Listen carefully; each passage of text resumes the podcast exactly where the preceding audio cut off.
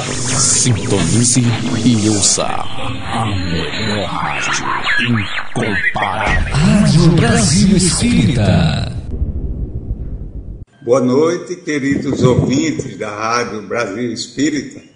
É, hoje é a primeira quinta do mês, temos já de algum tempo como convidados nosso querido Wallace de Balmain, nosso amigo francês, e o, o nosso querido romano Rinaldo Sarmento. e com certeza teremos uma noite rica e nós vamos é, continuar com, fazendo algumas reflexões não é, sobre o livro A Caminho da Luz. É, nós iniciamos fazendo a leitura de uma mensagem de Emmanuel, é, e, e, hoje é, nós estamos retirando aqui do livro Pão Nosso, foi Pão Nosso, é a mensagem de número 59, intitulada Sigamos até lá. Se vós estiverdes em mim e as minhas palavras estiverem em vós, pedireis tudo, o que quiseres, e vos será feito. Jesus. Está, é o capítulo, é o versículo 7 do capítulo 15 de João, que Emmanuel interpreta para nós. Na oração dominical, Jesus ensina aos cooperadores a necessidade de observância plena dos desígnios do Pai. Sabia o Mestre que a vontade humana é ainda muito frágil e que inúmeras lutas rodeiam a criatura até que aprenda a estabelecer a união com o divino. Apesar disso, a lição da prece foi sempre interpretada pela maioria dos como recurso de fácil obtenção de amparo celestial. Muitos pedem determinados favores e receitam maquinalmente as fórmulas verbais. Certamente não pode, não podem receber imediata satisfação aos caprichos próprios, porque no estado de queda ou de ignorância o espírito necessita antes de tudo, aprender a submeter-se aos desígnios divinos a seu respeito. Alcançaremos, porém, a época das orações integralmente atendidas. Atingirão, atingiremos semelhante realização quando estivermos espiritualmente em Cristo.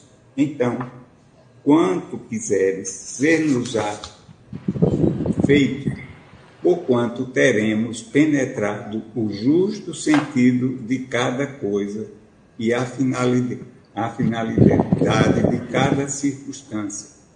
Estaremos habilitados a querer e a pedir em Jesus, e a vida se nos apresentará em suas verdadeiras características de infinito, eternidade, renovação e beleza na condição de encarnados ou desencarnados, ainda estamos caminhando para o Mestre, a fim de que possamos experimentar a união gloriosa com o seu eterno amor. Até lá, trabalhemos e vigiemos para compreender a vontade divina.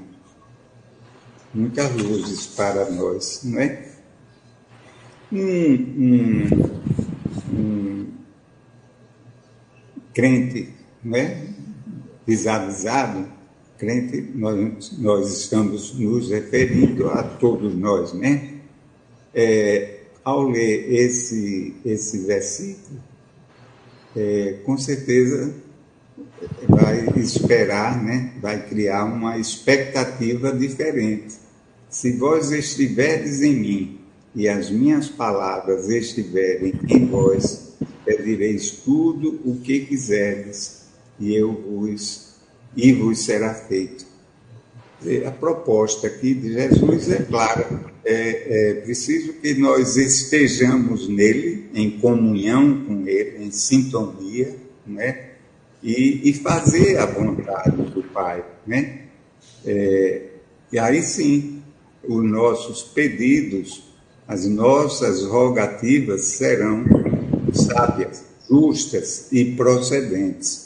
Por enquanto, a gente pede muito para atender ao, ao nosso ego, nossa vaidade, não é? Pede, às vezes, por questões pela supressão de dificuldades que a vida nos oferece, é, com um propósito de crescimento nosso, de elevação espiritual. E ao ser concedida essa, esse, esse, esse favor divino, a gente com certeza perderia uma grande oportunidade de, de trilhar é, o caminho rumo à angelitude. Então, é claro aqui a lição de Emmanuel, né? e que nós ah, tragamos para a nossa vida. E nós temos hoje, é, continuando o nosso, é, o nosso é, é a nossa reflexão sobre o livro é, A Caminho da Luz, nós iniciamos a semana passada o capítulo 11 e ficamos lá no, no último tópico do, do capítulo 11, é, intitulado, é, intitulado é, deixa eu ver, nas, nas vésperas do Senhor. É, conversando com o nosso querido Enaldo, ele sugeriu que nós fizéssemos uma breve recapitulação do que foi lido até agora, né, desse capítulo, e para a gente prosseguir e fechá-lo, não é? Então, Enaldo, você com a palavra. E vamos ver se a gente dá cabo do capítulo seguinte, não é? O capítulo 12, que cada vez mais é, à medida em que a gente avança, esse estudo vai se tornando mais encantador. O capítulo 12 é a vinda de Jesus. Rinaldo. Boa noite, queridos ouvintes da Rádio Brasil Espírita. Boa noite, Wallace. Boa noite, Leones. Sempre bom estar junto com vocês. Nossos agradecimentos ao Márcio e à Neuzinha, que estão aí na retaguarda, cuidando para que tudo corra bem. Um abraço, um abraço grande para todos os ouvintes dessa rádio que ilumina consciências ao redor do mundo. Como o irmão Leones colocou, na vez passada iniciamos o capítulo 11, estamos bem perto do término e seria interessante fazer um breve resumo. Iniciamos o capítulo 11, que nos fala de uma maneira sucinta sobre Roma, é, levando, chamando, chamando atenção para as considerações do início, é, como Emmanuel descreve de uma maneira muito sucinta o capítulo. Né? Então, tudo se inicia com o povo etrusco que era o povo que vivia naquela região, no início de tudo, né? Aquela região é chamada Península Itálica. Ela é uma parte de terra que mergulha no mar, né? tem uma forma de uma bota, né? e isso constitui é, toda ela, a Itália toda. E os etruscos viviam exatamente no meio ali daquela região, é, e nessa época eles tinham um domínio completo né, da região, era um povo ainda que estava no início né, do desenvolvimento da Itália, dos primórdios. Né? A população era uma população naquela época nativa, era uma população que já estava estabelecida no lugar, no local. É, aquela região também é chamada de Toscana, né, onde eles estavam. Viviam da agricultura, conheciam o trabalho do metal, exploravam muito jazidas de bronze, de ferro, e por essa razão eles faziam peças metálicas, né, tanto de bronze como de ferro, para exportar para outros locais vizinhos. É, participavam, devido ao seu, à sua capacidade né, de produção do, do, do comércio internacional daquela época, e faziam vasos gregos. Né? Isso também é, é um aprendizado que, que eles tiveram né, sobre a influência grega. E era um povo, digamos assim, bastante espiritual. Eram dedicados ao trabalho, a, principalmente fundados né, nos valores é, evidentemente espirituais, e Roma nasce, então, desse lindo contexto, onde é, no início né, do Império Romano, antes do Império ser criado, é, os etruscos estavam chegando, digamos assim, ao, ao pico né, do seu desenvolvimento. Então, Roma praticamente surgiu de um conjunto de aldeias, pequenas é, cidades, uma, é, essas cidades todas é, em torno uma da outra, e com o passar do tempo, os romanos começam a conquistar essas pequenas cidades, tornar, digamos assim, uma grande cidade. Né? É,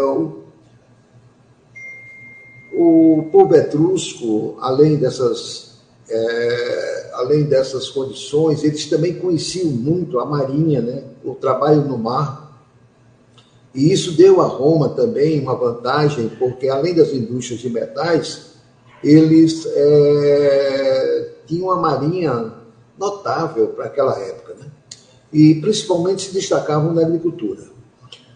O, o, êxito, o êxito também de Roma, logo no seu início, né, ele, é que Roma a, ali na Itália, né, ela está situada afastada do mar, bem no centro.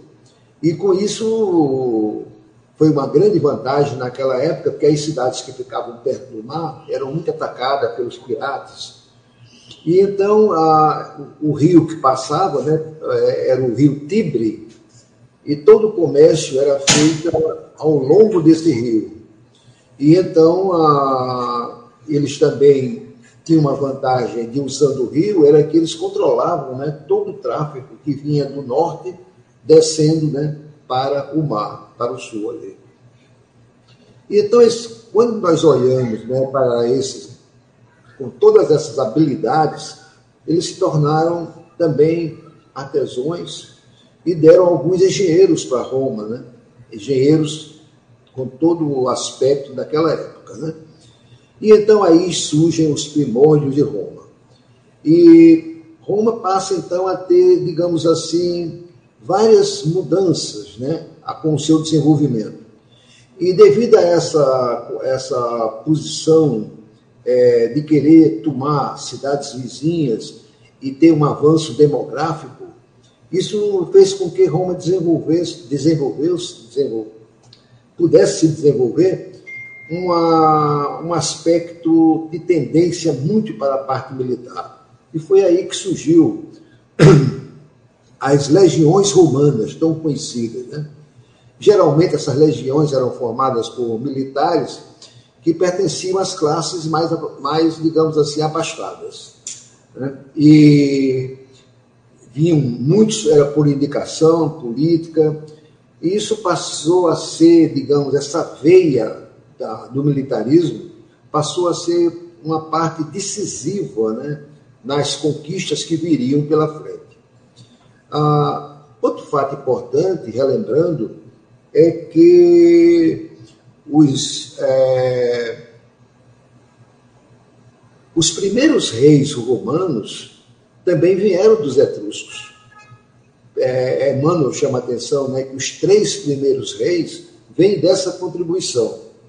E Roma teve, então, é, é, principalmente com o primeiro deles, né, é, houve um desenvolvimento muito grande. É, surgiram aquelas estátuas nos, é, e também é, prédios mais, digamos assim, mais volumosos, né, prédios maiores. era um período assim, digamos assim, do apogeu etrusco, se é, coincidindo com o início do Império. Né? Então, surgiu então, em paralelo também as comunidades religiosas, né? foi criada em Roma o Colégio dos Pontífices, e logo, logo, devido ao aspecto de, de política existente no que diz respeito à parte social, os cidadãos romanos se dividiram em duas classes, né? os patrícios e os plebeus, que eram, na verdade, a maior parte dos plebeus era a maior parte do pessoal etrusco, que estava na época inicial de Roma vivendo lá.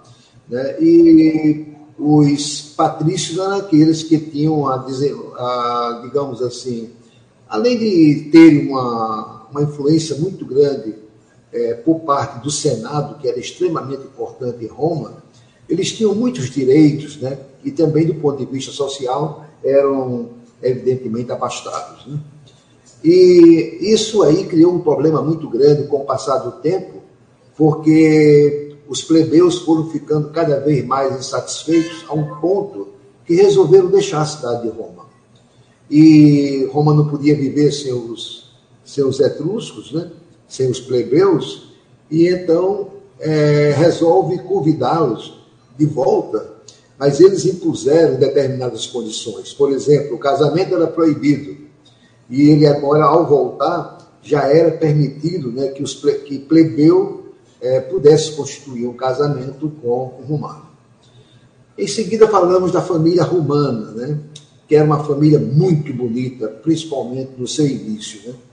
É, todos aqueles patrícios né, que possuíam aquelas, aquelas casas majestosas, né, eles possuíam direitos, né, tanto políticos como administrativos, muito altos é, nas, nas classes, digamos assim, elevadas. Os plebeus, de uma maneira geral, era uma camada é, que não participava em nenhuma decisão do país. E isso realmente não era uma coisa boa. A família, do, é, logo no início, a família romana era uma família muito bonita. Não é? Ela fei, era feita, na, na maioria das vezes, através de laços de sangue, laços esses que muitas vezes tinham interesses, né? E, e os pais e as mães tinham, uma, digamos assim, um poder muito forte, né? O casamento era considerado o evento mais solene naquela época. Né? E os romanos, então, tinham uma sociedade, principalmente no início, muito baseada na família, porque a família não era muito forte, né? Era uma aliança, como eu falei, né? geralmente duas famílias, e a família se desenvolveu né? montado um respeito muito grande, tanto ao homem como à mulher. O homem tinha uma, uma, uma noção completa dos direitos que cabia a ele. E a mulher também, quer dizer, ela sabia, tinha que dar suporte ao homem, porque o homem vivia muito na guerra, né? É, ela tinha a criação das crianças, ela ficava ao encargo delas, enfim. E aí surge a, é, uma, uma, digamos assim, uma época onde, onde, onde Roma era realmente uma cidade muito bonita, formada em bases espirituais e também com famílias, é, que a família é a base espiritual de qualquer local, né? a família é muito desenvolvida. Entretanto, a ambição começou a atuar sobre eles. E aí Emmanuel chama a atenção para a, a, terceira parte do capítulo, que é quando Roma começa a entrar no período das guerras. Né? E, e foi um contraste muito grande, porque quando a gente olha para trás, no capítulo 10, que nós vemos o desenvolvimento da Grécia, né? A Grécia, quem está lembrado, né, do último do último item, né, do capítulo da Grécia, era como que Jesus estivesse olhando do alto para aquela civilização e, e, tem uma frase de Emmanuel lá, interessante, que ele diz que Jesus olhou para aquela civilização como ela, estando atingido às vésperas da maioridade espiritual. Isso é um termo lindo, né? reconhecido do ponto de vista é, por Jesus, aquele povo negócio. E como os etruscos e o início de Roma tinha essa influência muito grande, é, isso era muito bem fundamentado.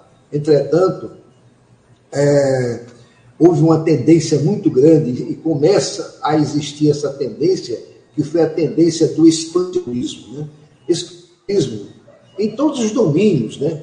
Querer cada vez mais conquistar cidades, países vizinhos, é, geralmente né, com guerras, guerras essas né, onde eram comandadas por essas legiões romanas, e Roma deixou de ser aquela cidade pacata para ser uma cidade vivendo das glórias do conquistador que voltava após uma conquista.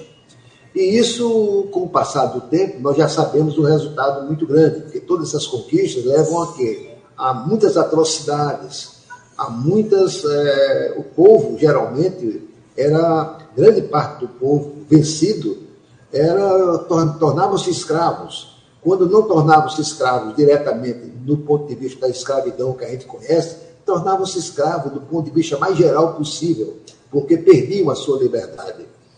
E então, acredita-se que nessa época, né, como sempre há, né, houve uma influência, uma influência espiritual muito perversa atuando sobre aqueles militares né, da, da parte mais nobre para é, se posicionar fortemente no expansionismo de Roma. E Roma chegou a, chegou, um, chegou uma época em que ela dominou aquela região toda, inclusive ela tinha como que o Mediterrâneo, né, que ficava ali do lado dela, é o mar que fica ali do lado dela, passou a ser quase o mar de Roma, porque de tão forte como ela era. E esse poderio né, se estende não só pelas terras, mas também pelos mares. Né? E então, chegamos ao último, é, ao, ao, ao, capítulo da noite de hoje, ao nosso item da noite de hoje. Vou dar uma paradinha aí para meus amigos comentarem. Muito bem, o, o, a gente observa é, sempre ao longo da, da história da humanidade o respeito das leis divinas ao nosso livre-arbítrio, não é? Os planejamentos são feitos é, e são algumas missões são delegadas, e, mas a gente aqui a gente falha, é, esquece dos compromissos assumidos e começa a trilhar os caminhos das glórias terrenas, não é? o que leva, é, via de regra, ao desastre, à frustração. Não é? Mas a espiritualidade está sempre é, disposta a nos amparar e organizar ou reorganizar as coisas para que a gente é, prossiga para que a gente dê cabo realmente a esse destino nosso, que é atingirmos é, a perfeição. É, Wallace, no, no, no, no tópico Nas Vésperas do Senhor, é, você quer fazer algum comentário fechando esse capítulo? Boa noite, gente. Saudade de todos vocês aí, principalmente de estar presente com todos. É, a gente passa tanto tempo, né, afastado devido às, às, contingências da vida, que quando a gente se encontra, nem que seja interativamente, parece que a gente está tentando passar pela tela aí, para dar um abraço e um, e um bem afetuoso e um cheiro em todos aí. É, de antemão, saúde a todos, os amigos internautas que acompanham aí a Rádio Brasil Espírita, nosso programa aí, capitaneado por Leones, é, e seu Enaldo aí, presente, um lindo resumo, seu Enaldo aí, do capítulo, que eu não tive como participar no último encontro, lembrando Roma aí, em seu apogeu, tudo que Roma fez pela sociedade planetária, ou também desfez, mas que a, o contributo é inestimável, e, de sorte que a gente hoje traz em todas as coletividades, todas as civilizações do planeta algum conteúdo para a nossa vida prática pelas descobertas, por tudo que foi ofertado pelas, por essas majestosas e formosas sociedades do passado. Né? E esse finalzinho aí coroa o capítulo, como eu estava dando uma pincelada aqui, já que eu não participei no último, e ele intitula-se Nas Vésperas do Senhor. Né? E mostra aí a, o prelúdio do que viria a ser esse divisor de águas para o planeta. Jesus, nosso mestre divino, nosso amigo maior, dando esse, essa sobrevida para o planeta aí que estava meio que é, quase que naufragando aí no seu ego, na, na, sua, no seu egoísmo, no seu orgulho. E Jesus vem dar uma sobrevida à sociedade planetária, mostrando aí que existe o Espírito, a era do Espírito, né? mostrando o amor, o amor em sua majestosa e, e sua iluminativa força para todos nós. Eu vou só apenas dar uma, uma lida aqui e tracejar alguns, algumas palavras, porque o que o Senaldo já deixou para nós aí, já deixa bem claro aí o que foi o capítulo, e ele fecha dizendo que as forças do invisível, porém, não descansavam. Né? Muitas lágrimas foram vertidas no alto em vista de tão nefastos acontecimentos. O Cristo reúne as assembleias de seus emissários, já preparando um novo porvir, né? A terra não podia perder a sua posição espiritual, pois depois das conquistas da sabedoria ateniense e da família romana, os intelectos ali já semeados, o conhecimento. E é então que se movi, movimentam as entidades angélicas no sistema, do sistema, nas proximidades da Terra, adotando providências de vasta e generosa importância. Aí vem a lição do Salvador, que deveria agora resplandecer para os homens, controlando-lhe a liberdade com a exemplificação perfeita do amor. Tudo isso são providências, como diz aqui Emmanuel, que foram tomadas naquele tempo para esse novo povo. E para esses precursores imediatos, os seus auxiliares divinos, que Jesus lançou ali para dar um rumo ao planeta, ele deixou claro aqui que haveria uma atividade única a registrar-se. Então, nas esferas mais próximas do planeta, e quando reinava Augusto, na sede do governo do mundo, viu-se uma noite cheia de luzes e de estrelas maravilhosas. Então seria, naquele momento, no espaço do tempo, o prenúncio da vinda do Mestre, que vai coroar esse capítulo aí e abrirá portas para o novo capítulo intitulado A Vida de Jesus. Mas não nos esqueçamos que ele deixa bem claro no finalzinho aqui: a manjedoura é o teatro de todas as glorificações de luz e da humildade. E enquanto alvorecia uma nova era para o globo terrestre, nunca mais se esqueceria o Natal, a noite silenciosa, noite santa. É aquela, aquele símbolo né, do Natal, que vem ali magistralmente na, na travestido da manjedoura. Então, a manjedoura, o presépio que a gente vê tanto nas noites natais aí, simboliza essa nova etapa para o planeta. Seria, como diz o Espiritismo, o segundo ponto alto moral da humanidade. O primeiro foi Moisés, foi a primeira revelação, depois Jesus, e após o Cristo, complementando esse processo e ciclo do planeta Terra, veio a doutrina dos Espíritos resgatar esses ensinamentos do Mestre, simbolizados e nascidos ali na manjedoura para nós. Então, que a gente possa sempre mentalizar, não só na época natalina, como a gente sempre fala, mas em todos os dias de nossas vidas, a exemplificação de Jesus, desde ali, do símbolo do seu nascedouro, que é o nascedor de suas, dos seus ensinamentos, convertendo-lhes em virtudes para nós todos os dias de nossas vidas.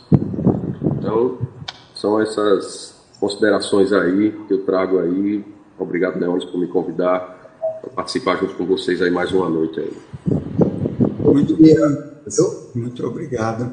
Eu gostaria de destacar aqui uma, uma advertência interessante do, do Emmanuel, lá no segundo é, parágrafo dessa, desse tópico, nas vésperas do Senhor. Ele diz: a terra não podia perder é, a sua posição espiritual depois das conquistas da família ateniense e da família romana.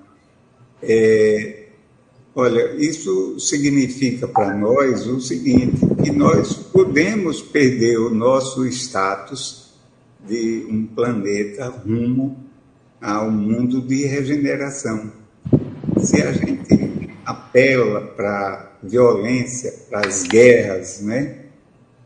destruição em massa da humanidade, etc., etc., nós vamos retardar esse processo, vamos postergar. E, e todos nós aqui no planeta é, teremos de acar com as consequências desse fato. Então, fica uma advertência para nós, no propósito, no sentido de mantermos é, os nossos ímpetos bélicos, né, de conquistas desenfreadas, de destruição, de egoísmo, né, para que a nossa marcha rumo a esse mundo novo não seja interrompida. Aí teríamos que recomeçar né, é, toda essa, essa batalha a partir de um determinado é, ponto. Bem, então vamos dar início ao, ao capítulo 12, não é? que ele inicia com ele inicia o capítulo é a vinda de Jesus e ele inicia com a manjedoura, a manjedoura como sendo um ponto alto da vinda de Jesus, né? porque ela representa é, é, o símbolo, né? simbolicamente, ela traz para nós o sentido da humildade.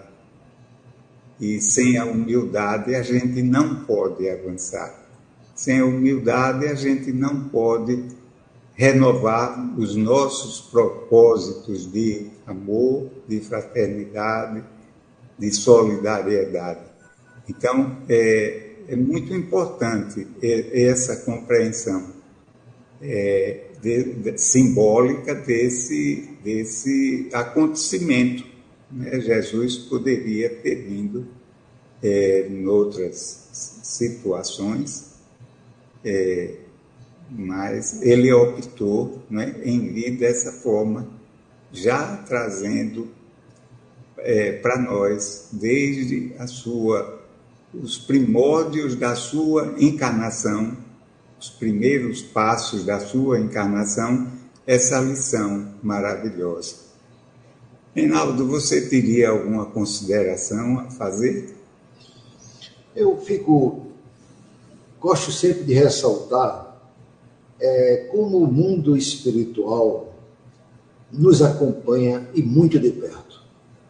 Nós vemos no item do capítulo anterior, nas vésperas, né, da vinda de Jesus, como tem um trecho que Emmanuel cita, dizendo que, chamando a atenção do sofrimento do mundo espiritual, ao assistir o caminho que Roma tomou nos seus na sua parte, digamos assim, de apogeu militar e de conquistas, não é? que não deveriam ter acontecido. É, é como que Jesus e, e, a espiritualidade superior, depois de, depois de sentir que a, a Terra estava chegando, a Terra no que diz respeito à civilização grega, no caso, que era a civilização da época que foi estudada anteriormente, depois de ter atingido a sua maioridade espiritual, onde se esperava que Roma consolidasse esse aspecto, e então há essa influência nefasta né, de uma tendência de conquista muito forte, fazendo com que, evidentemente, eles se perdessem totalmente. Porque as conquistas davam cada vez mais riquezas, riquezas essas que davam cada vez mais poder, poder esse que dava em paralelo é, busca por prazeres cada vez maiores, destruindo a sua família, que era o padrão principal, e destruindo também os princípios espirituais que os etruscos passaram para eles. E acontece que a lei de ação e reação ela é inexorável. E então nós vemos assim é, que a vinda de Jesus acontece num momento altamente planejado e onde a, a, a, a civilização terrena ela necessitava muito é, dos ensinamentos que Jesus viria a trazer.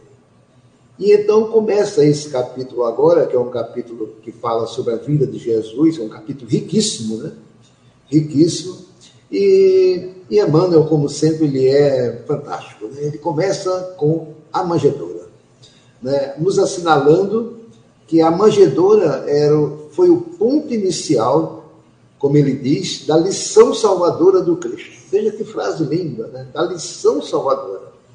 É, ele poderia ter nascido de várias formas diferentes, mas escolhe na sua vinda, no seu momento de chegada, escolhe a manjedoura, representando a humildade. Da mesma forma, quando ele volta ao mundo espiritual e é crucificado, ele escolhe o perdão. Chega com humildade e se despede de nós, entre aspas, com o perdão. Entretanto, é muito importante nesse momento a gente refletir um pouco sobre a vinda de Jesus. Não a vinda no ato da manjedoura em si, mas a vinda de um espírito altamente elevado do nosso Criador, o Criador do planeta Terra, aquele que criou tudo que você que nós vemos, sentimos e podemos apagar na nossa terra. Imagine o plano espiritual que esse espírito vive, que ele estava, como nós sabemos, muito perto do Pai, muito perto de Deus. Imaginemos o caminho. Não é fácil um espírito superior passar por todas as camadas descendentes para chegar a esse mundo nosso um pouco acima do mundo primitivo. Esses... Enaldo, Enaldo, nós temos a pergunta de um ouvinte.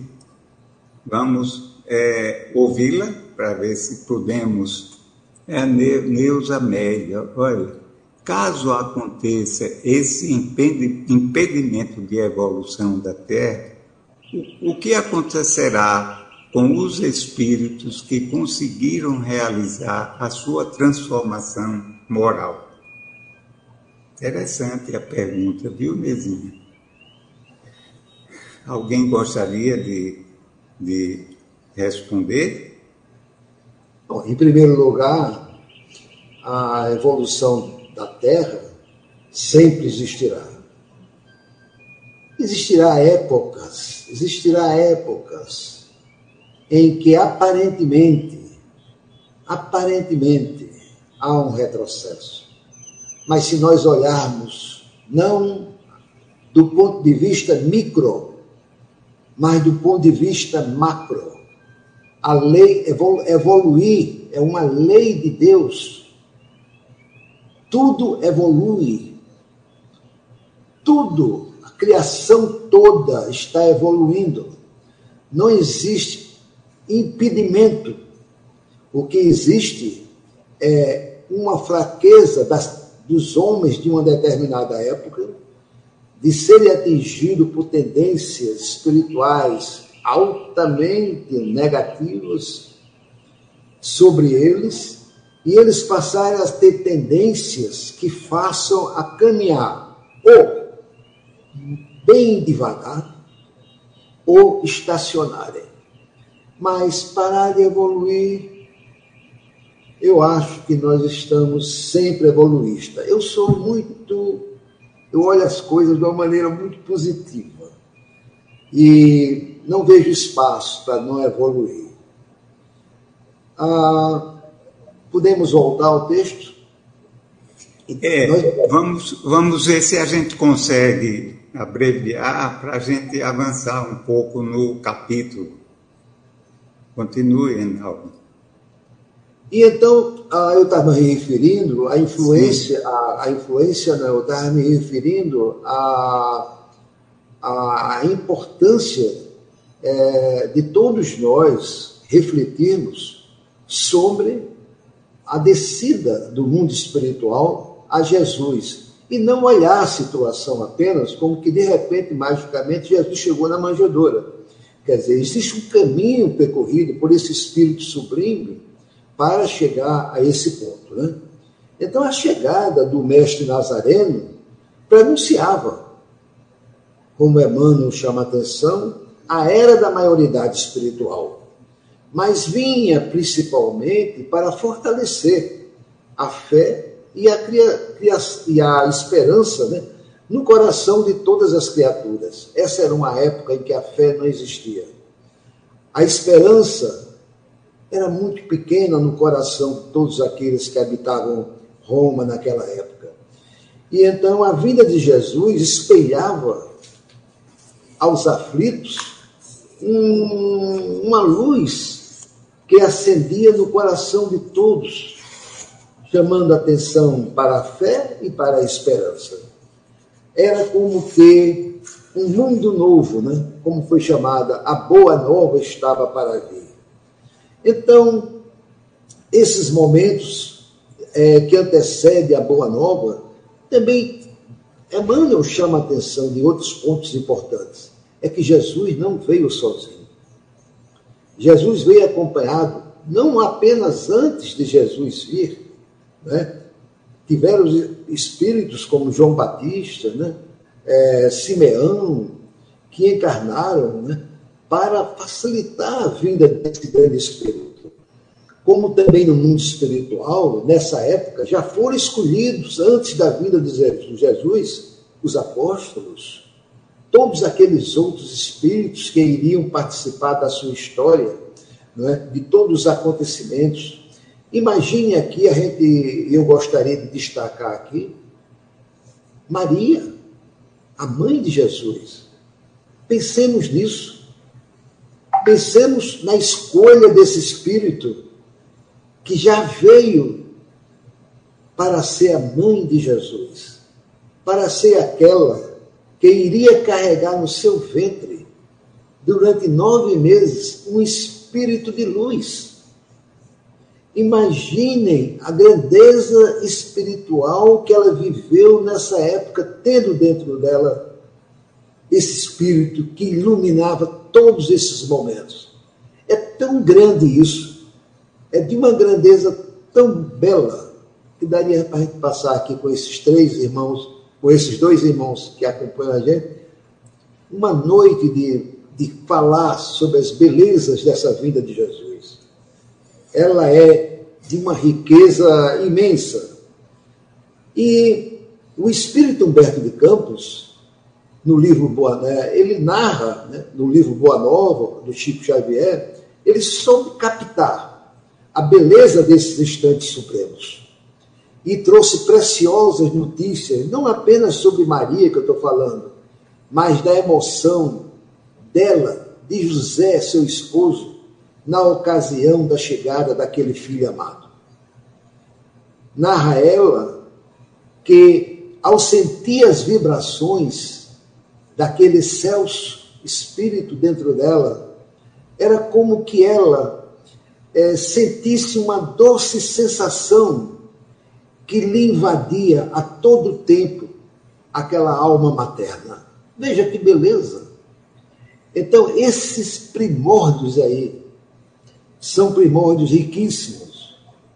Ela, quando estava aos pés da cruz, ela narra que em sua ternura angustiada por aquele acontecimento que estava vendo, ela sentiu vontade de repassar em sua memória aqueles momentos da infância de Jesus quando ele era menino, narrava, e ela pensava né, nas narrativas dele já desde criança. E então, eh, relembrava aquele Jesus pequenino, nascendo naquela manjedoura. A manjedoura também, por outro lado, estava acompanhado ao seu redor ali de pequenas ovelhas. Imaginemos a beleza daquele local na noite que Jesus veio ao mundo. Como o céu estava bonito Estrelas cintilavam como nunca, conta Emmanuel. Era uma noite de esplendor, talvez a noite mais linda que nós já vimos em nosso firmamento. Com mais luzes, luzes que não se sabia de onde vinham. Mas não só isso. Imaginemos a harmonia espiritual em torno daquela manjedoura. Aquela, aquela imensidão de jorro espiritual em torno daquele espírito que ali nascia. As plantas, o mundo vegetal, o mundo animal, todos sentiam que ele era o Criador. Então, Reinaldo, essa...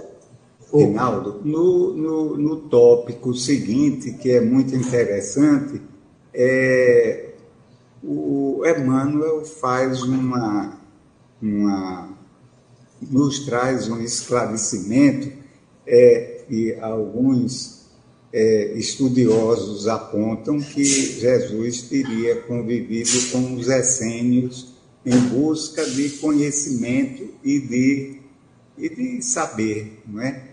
é o, o, o Wallace, se você gostaria de nos trazer assim algum comentário sobre isso?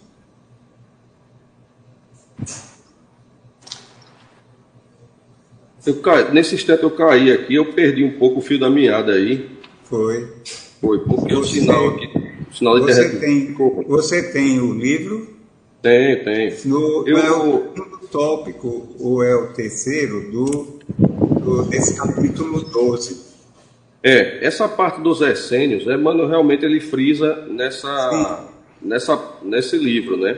Sim. É, isso foi o que ficou na doutrina espírita constatado, essa, essa passagem de Jesus com esse, com esse povo, que era um povo dito antigamente como um povo apocalíptico e tal, mas que era um povo muito culto, conhecia muito sobre a transcendência da alma só que isso não tem, não está narrado no, nas biografias essênicas. A gente entende, sub, subentende basicamente em cima desse, desse, dessa mensagem de Emmanuel que traz para nós aqui. Né? Quando ele fala que muitos séculos depois da sua exemplificação empreendida, segundo a mensagem do livro, incompreendida, há quem o veja entre os essênios. Há quem o veja. Então isso não quer dizer que é, todos nós vamos tomar isso como sendo uma, uma regra absoluta que Jesus Jesus teve passou um período com os essênios, mas a gente subentende que sim. E aprendendo mas, as suas doutrinas. Mas adiante dos... ele, ele, ele, ele é mais incisivo nas afirmações. Perfeitamente, é porque estamos é, interpretando, interpretando linha por linha, né? Isso. Aprendendo as suas doutrinas, antes do seu messianismo de amor e de redenção.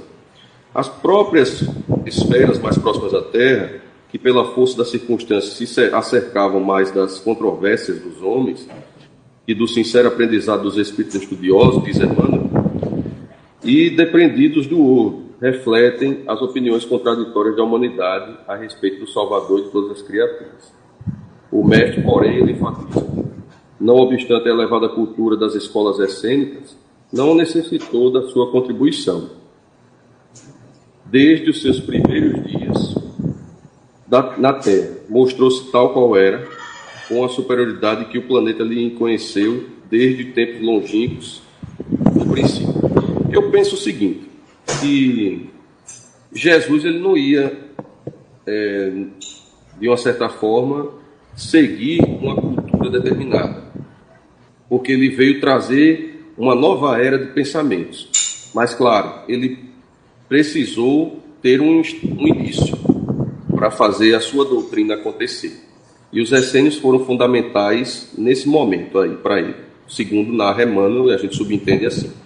É tanto que a gente não vê isso em outras culturas cristãs sendo abordado como Emmanuel abordou dessa forma pelo que há algum tempo a gente estudou a respeito da influência dos essênios na cultura cristã, a gente vê mais a a, enfaticamente Emmanuel falando sobre isso.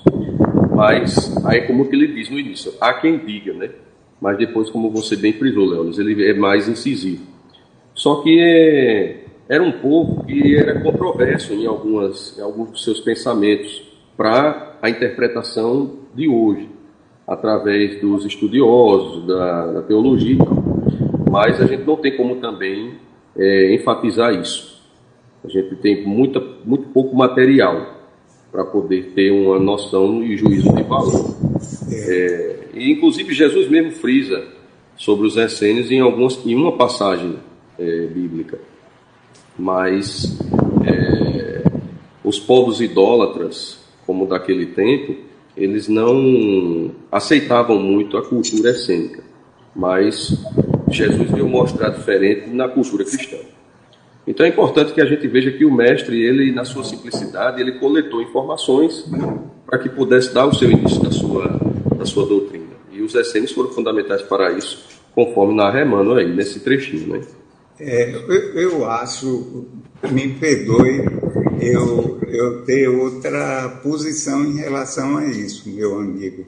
Olha, a gente observa o seguinte: espíritos é, aqui muito distantes de Jesus chegam aqui entre nós trazendo é, com muita determinação e muita força aptidões suas do passado. Né? A gente vê isso na música, nas artes, às vezes crianças de dois, três anos né, dando verdadeiros shows sem terem passado, sem terem percorrido os bancos das escolas.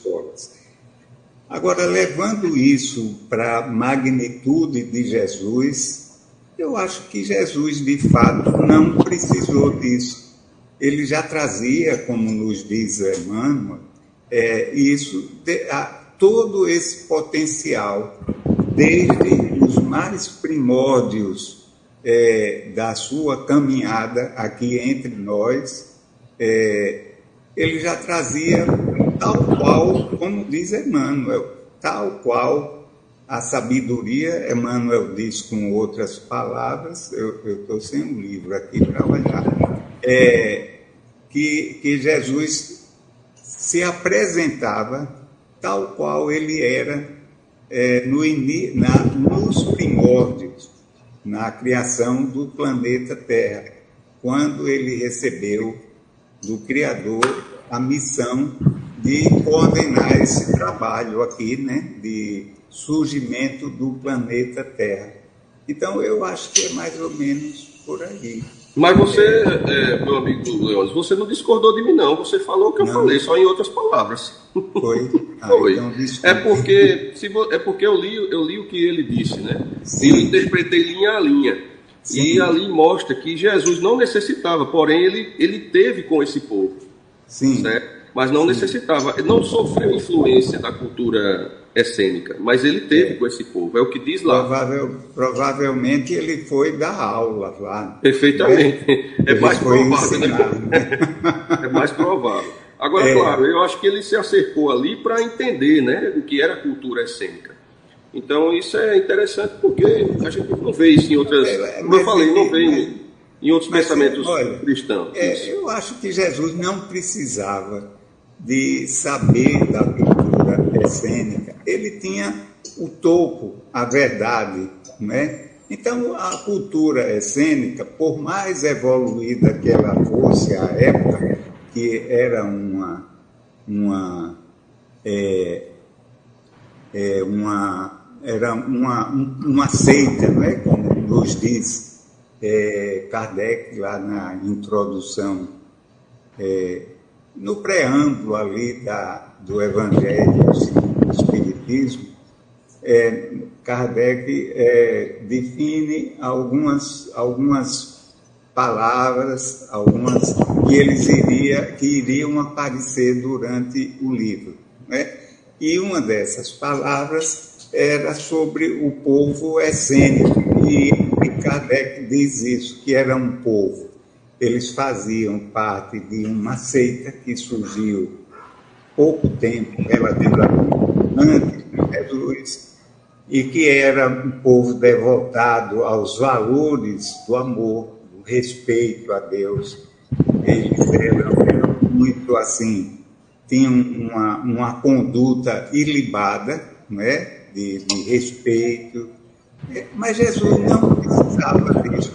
Seria a mesma coisa, o, o meu amigo Wallace, seria a mesma coisa que alguém viesse agora, desse estágio da nossa vida, nos ensinar o ABC. Qual seria a nossa relação? Concordo plenamente. Ele pode ter ido lá lançar algumas sementes, né? É, exato. É verdade. Uma um outro aspecto, Enaldo, em relação à pergunta da Deusa.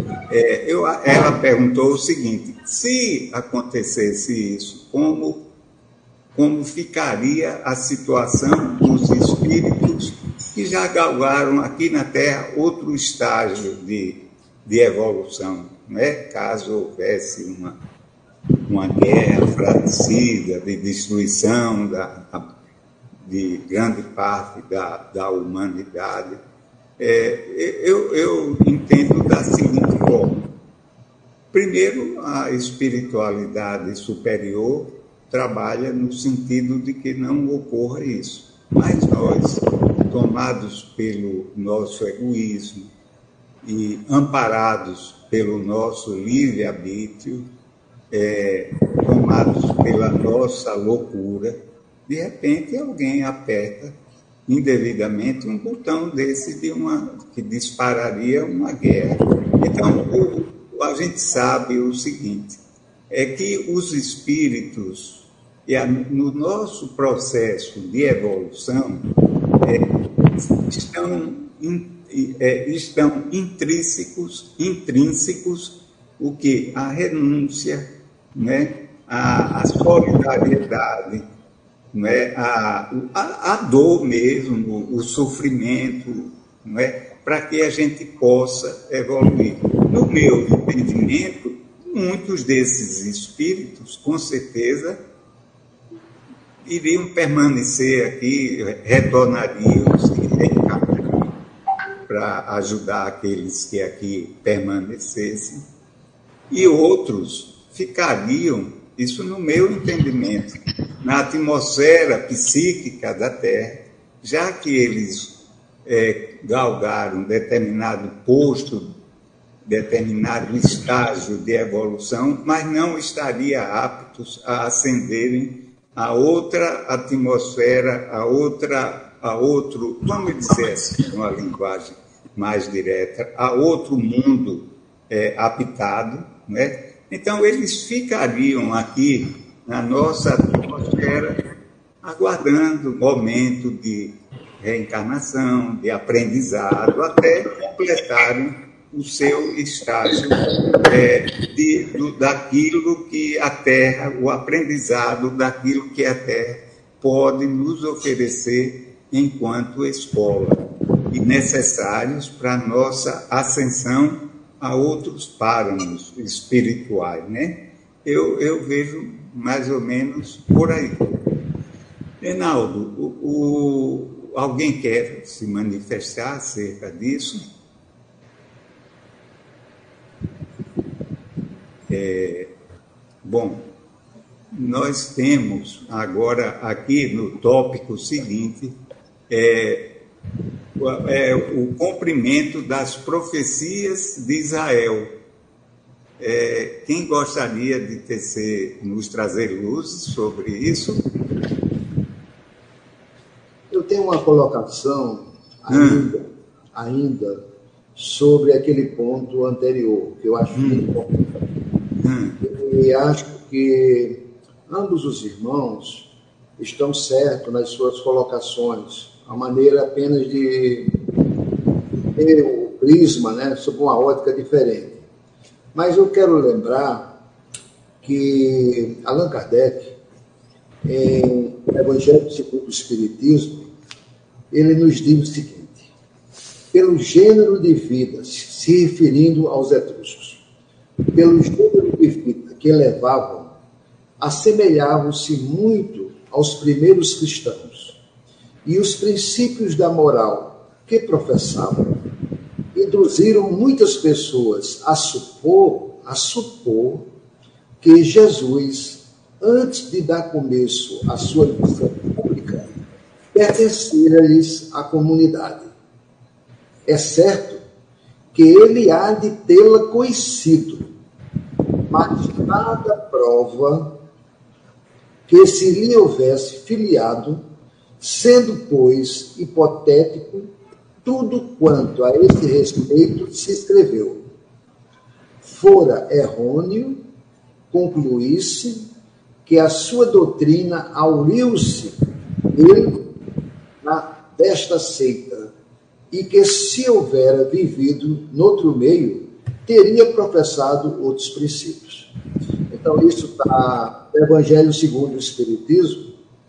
E tem uma outra passagem que nos deixa mais claro ainda também, é quando é quando é no livro A Mensagem da Alma Imortal. Esse livro é da Amélia Rodrigues, é, psicografado pelo Divaldo Franco. E esse livro é um livro muito importante, porque ele nos traz é, recordações que a Amélia conta dos alfarrábios do mundo espiritual. E essas, essas, esses contos são dispostos aos apócrifos e a todos aqueles contemporâneos né, que, que, que é, resolvem consultar a biblioteca do mais além. Então, é, lá ele afirma né, que realmente é, Jesus não teve é, necessidade realmente né, de aurir o conhecimento dos etruscos.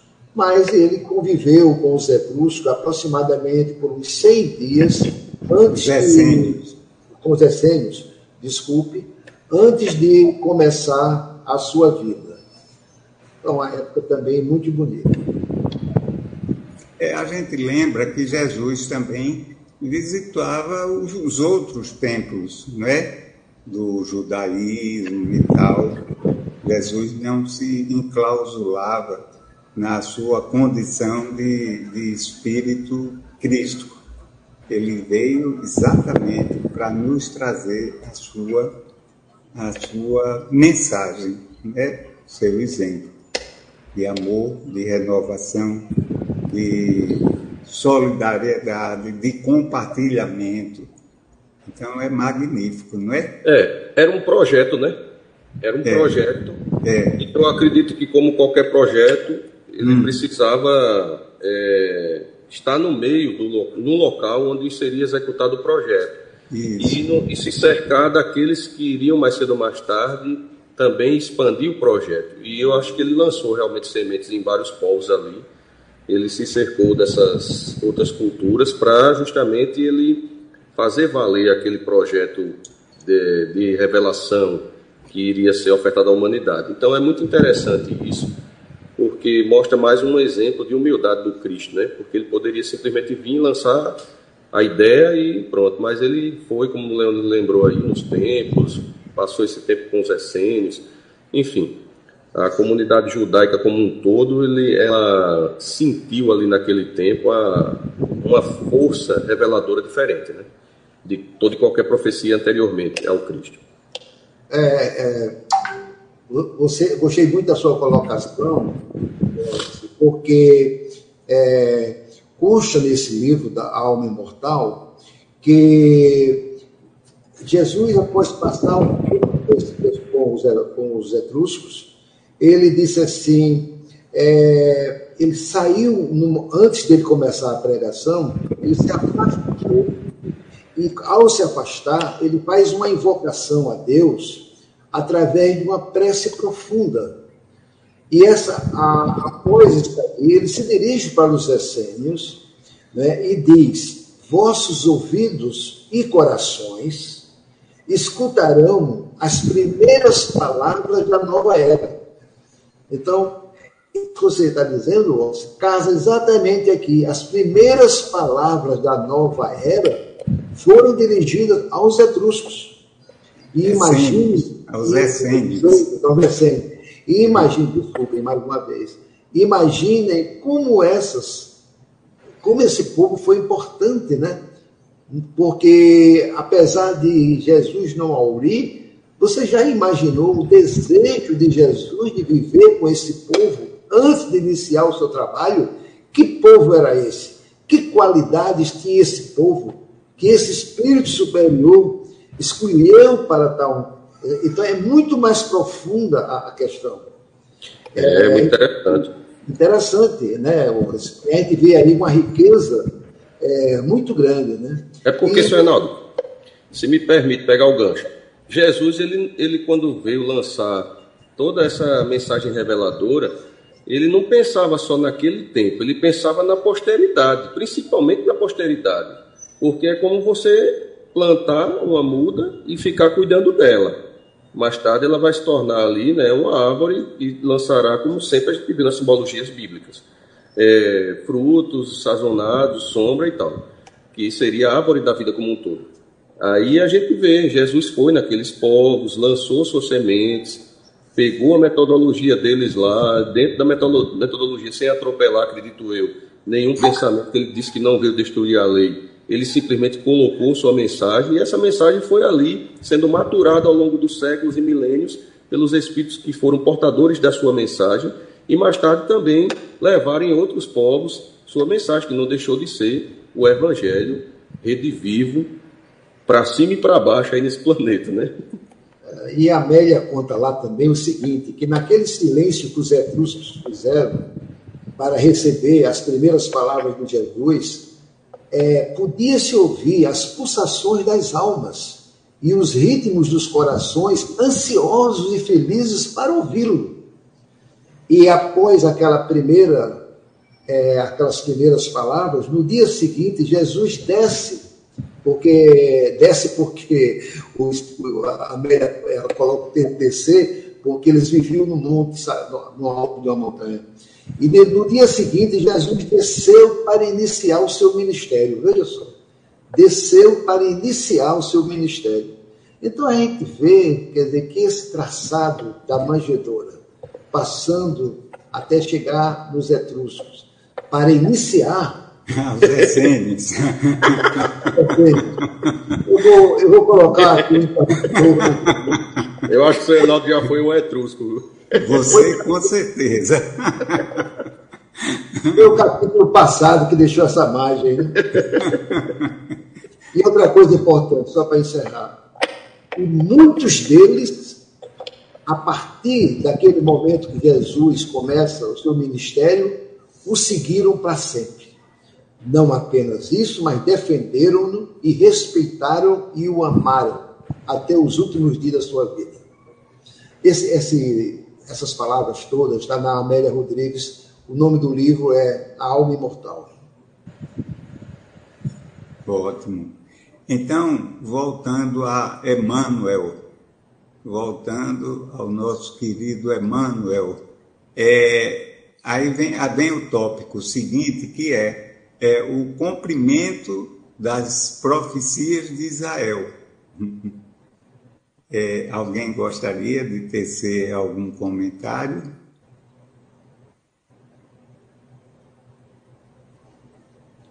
Eu sei que o, o Enaldo está ali fazendo um esforço muito grande para ficar calado. Mas eu... você pode falar, Enaldo.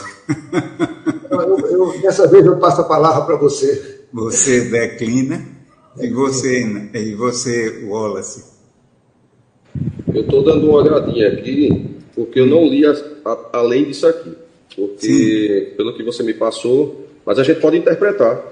Hum. Vamos interpretar aqui o que diz a mensagem. Hum. Eu tinha lido só até esse item anterior. Hum. Mas a gente olha aqui, ó, o cumprimento das profecias de Israel quer hum. dizer o que aí, né? Vamos ver o que, o que saiu de profecia anterior a Jesus e que já foi sendo cumprida. Né? No seu divino apostolado, nada nos compete dizer em acréscimo das tradições que a cultura evangélica apresentou em todos os séculos posteriores à sua vida na terra, vinda na terra, reafirmando todavia que a sua lição de amor e humildade foi única em todos os tempos da humanidade. Dele asseveraram os profetas de Israel, muito tempo antes da manjedoura e do Calvário. Olha, olha que legal agora. levantar-se-á como um arbusto verde, vivendo na ingratidão de um solo árido, onde não haverá graça nem beleza, carregado de opróbrios e desprezado dos homens. Todos lhe voltarão o rosto. Coberto de ignomínias, não merecerá consideração. É que ele, com E maiúsculo, carregará o fardo pesado de nossas culpas e de nossos sofrimentos, tomando sobre si todas as, suas, as nossas dores. Presumiríeis, na sua figura de homem, vergando ao peso da cólera de Deus. Mas serão os nossos pecados que o cobrirão de chagas sanguinolentas, e as suas feridas hão de ser a nossa redenção. Somos um imenso rebanho desgarrado, mas para nos reunir no caminho de Deus, ele, com E maiúsculo, sofrerá o peso de nossas iniquidades. Humilhado e ferido, não soltará não soltará o mais leve queixume, deixando-se conduzir como um cordeiro ao sacrifício. O seu túmulo passará como de um malvado e a sua morte como a de um ímpio. Mas, desde o momento em que oferecer a sua vida, verá nascer uma posteridade e os interesses de Deus hão de prosperar nas suas mãos.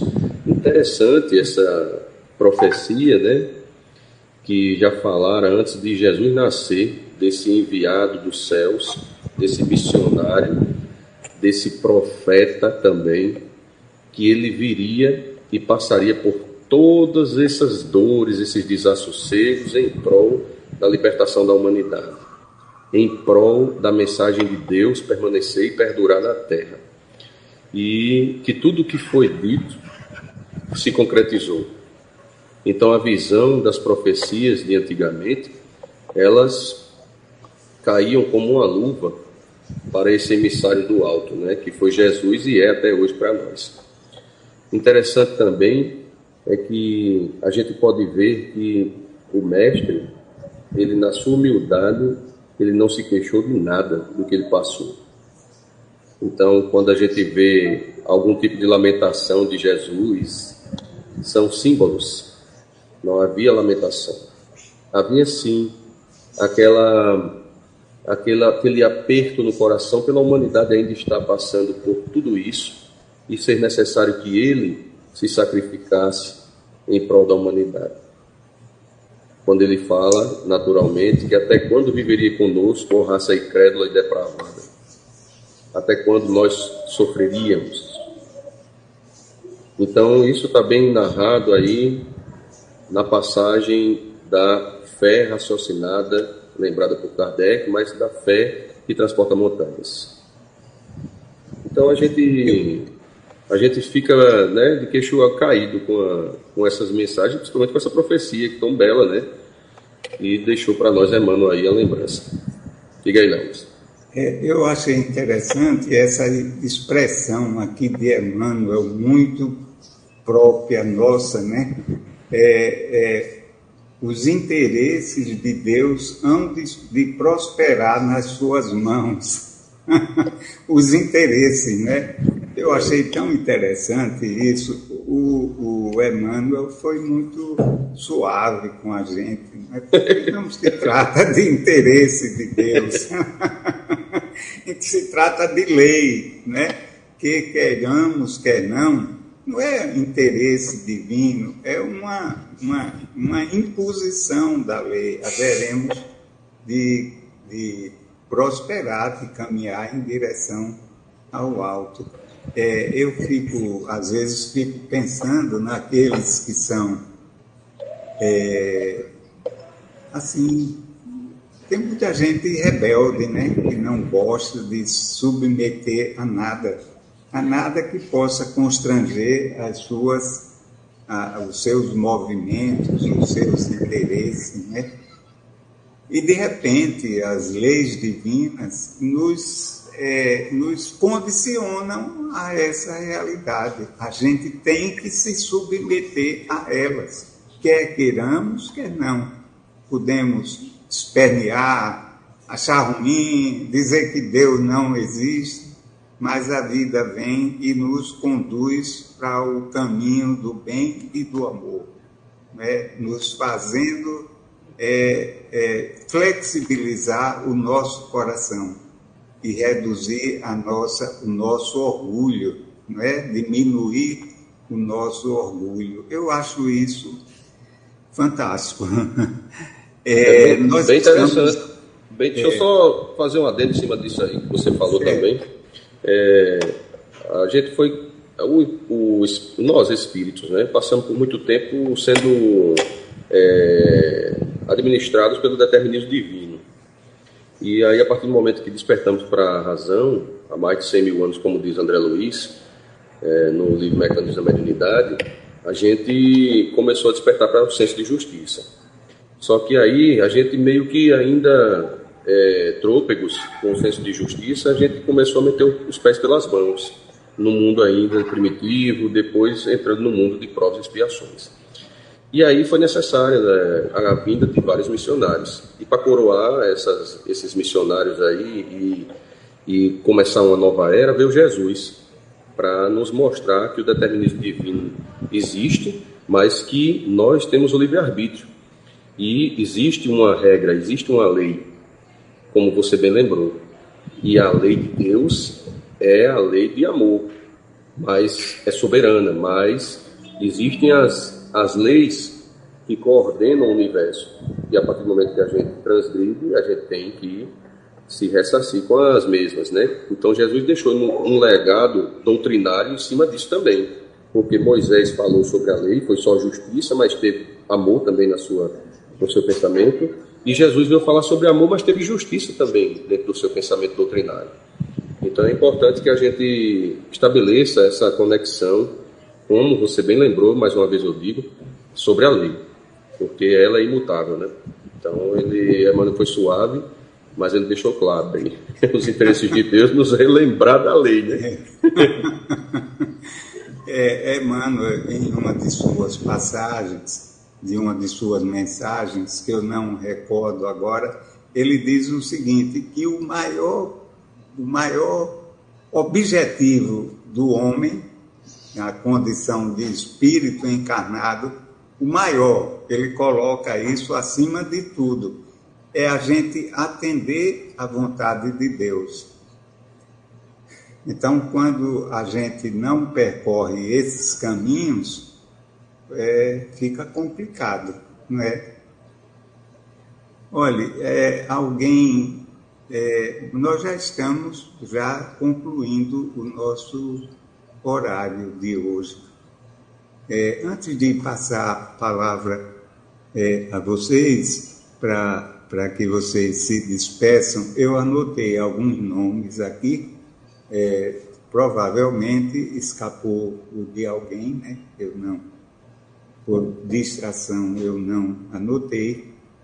É, a nossa presidente lá do centro, a Denise Cavalcante, o Léo Léo, que sempre está presente, a Neuzinha, né, a Neuza, e, como sempre, os nossos irmãos do é, ecumenismo mundial.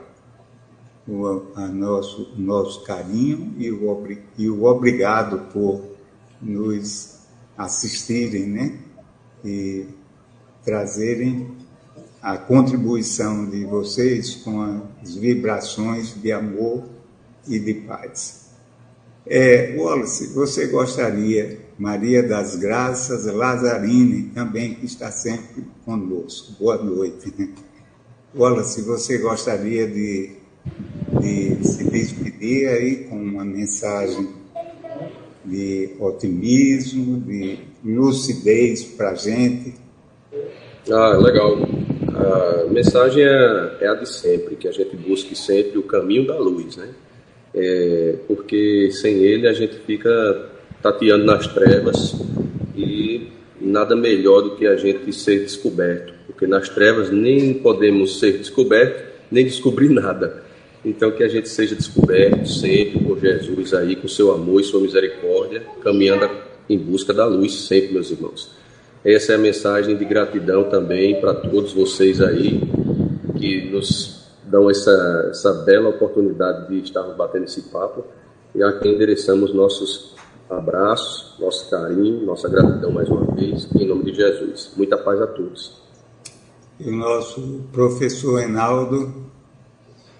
Queria agradecer a oportunidade do convite que nos foi feito, agradecer também a todos os irmãos que participaram, nos ouvindo na noite de hoje, aqueles que participaram do programa direto e indiretamente, e convidar a todos para, de uma forma devagar, se puderem, deem uma lida nesse capítulo 11, que ele é um capítulo riquíssimo, e espero que a leitura do mesmo enriqueça o coração de vocês cada vez mais. Que Jesus abençoe a todos.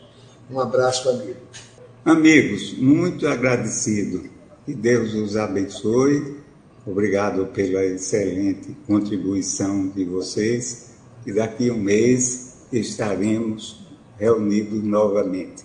É, temos dois amigos nossos, o, o Eduardo é, Souza, né? a nossa amiga Eduardo Bandeira, é, boa noite, nosso amigo de Priscras Eras, e o Renildo, que é também o nosso companheiro lá, dirigente de uma instituição espírita em Paripueira, que realiza um trabalho muito bonito. Nosso carinho para vocês todos. Muita paz. O maior bem que podemos fazer em favor da doutrina espírita é sua divulgação.